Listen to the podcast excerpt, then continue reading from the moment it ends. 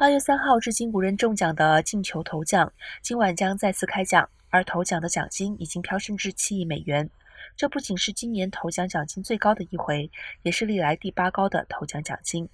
七亿美元是中奖者选择以年金支付的金额，奖金将在二十九年内分三十次分期支付，